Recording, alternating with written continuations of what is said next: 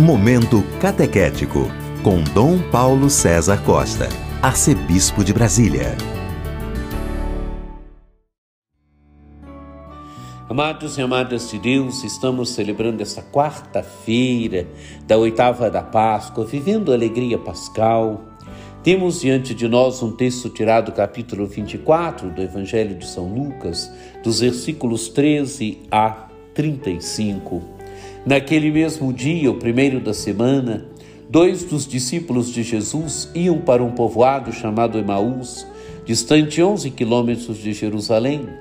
Conversavam sobre todas as coisas que tinham acontecido. Enquanto conversavam e discutiam, o próprio Jesus se aproximou e começou a caminhar com eles. Os discípulos, porém, estavam como que cegos e não o reconheceram. Então Jesus perguntou: o que ides conversando pelo caminho? Eles pararam com o rosto triste, e um deles, chamado Cleofas, lhe disse: Tu és o único peregrino em Jerusalém que não sabe o que lá aconteceu nestes últimos dias. Ele perguntou o que foi.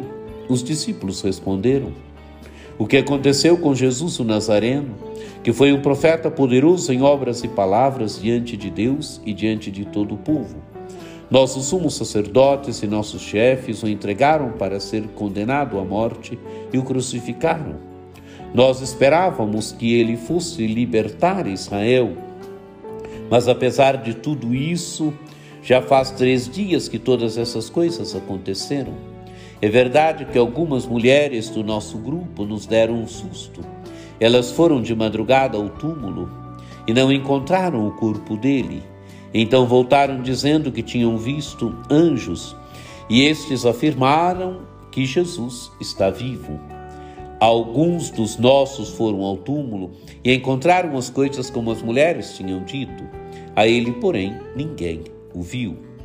Então Jesus lhes disse: Como sois sem inteligência e lentos para crer em tudo que os profetas falaram, Será que o Cristo não devia sofrer tudo isso para entrar na sua glória? E começando por Moisés e passando pelos profetas, explicava aos discípulos todas as passagens da Escritura que falavam a respeito dele. Quando chegaram perto do povoado para onde iam, Jesus fez de conta que ia mais adiante.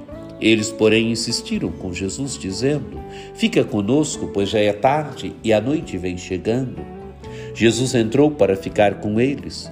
Quando se sentou à mesa, com eles tomou o pão, abençoou, partiu e lhes distribuía. Nisso os olhos dos discípulos se abriram e eles reconheceram Jesus. Jesus, porém, desapareceu da frente deles. Então um disse ao outro: Não estava ardendo o nosso coração quando ele nos falava pelo caminho, nos explicava as Escrituras, naquela mesma hora eles se levantaram e voltaram para Jerusalém, onde encontraram os onze reunidos com os outros. E estes confirmaram: realmente o Senhor ressuscitou e apareceu a Simão. Então os dois contaram o que tinha acontecido no caminho e como tinham reconhecido Jesus ao partir o pão. Amados e amadas de Deus, Dois dos discípulos estão voltando, voltando para Emaús. Emaús devia ser suas, sua cidade. Estão voltando como? Estão tristes. Estão tristes porque Jesus morreu. Estão tristes por causa dos últimos acontecimentos que tinham acontecido em Jerusalém. Isto é, a morte de Jesus. E o próprio Jesus se coloca no meio deles como um peregrino. Jesus desce até onde eles estão. Jesus os provoca. O que diz conversando pelo caminho? E eles, com rosto triste, dizem para Jesus: Tu és o único peregrino que em Jerusalém não sabe o que lá aconteceu nos últimos dias. E Jesus provoca mais ainda: O que foi? E eles então contam a morte de Jesus. Jesus, que foi um profeta poderoso em obras e palavras diante de Deus e diante do, do povo, e como os chefes do judaísmo mataram, o crucificaram. e eles falam de sua esperança. Nós esperávamos que ele fosse libertar Israel, mas até agora. Mas apesar de tudo isso, já faz três dias que tudo isso aconteceu, que essas coisas aconteceram. E Jesus, então, amados e amadas de Deus, abre as Escrituras para eles. Eles falam ainda para Jesus, narram alguma esperança. É verdade que algumas mulheres do nosso grupo nos deram um susto, foram ao túmulo de madrugada e não encontraram o corpo dele, então voltaram dizendo que tinham visto anjos e que esses afirmaram que ele está vivo. Narram ainda que alguns dos apóstolos foram ao túmulo e viram as coisas como as mulheres tinham dito, mas a ele ninguém o viu. Amados e amadas de Deus, o que, o que falta aqui? Falta o elemento experiência, o ter se encontrado com o ressuscitado, o ter se encontrado com Jesus. E agora Jesus então abre para eles o mistério da Escritura.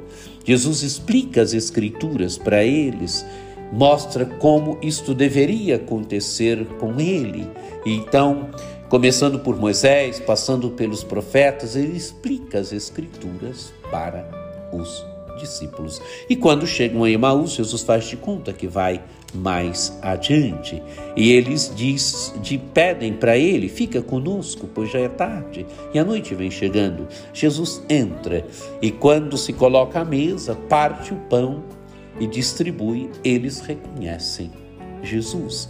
Amados e amadas de Deus, Jesus tinha celebrado a Eucaristia com eles, a última ceia, e ali Jesus parte o pão para eles e eles reconhecem Jesus.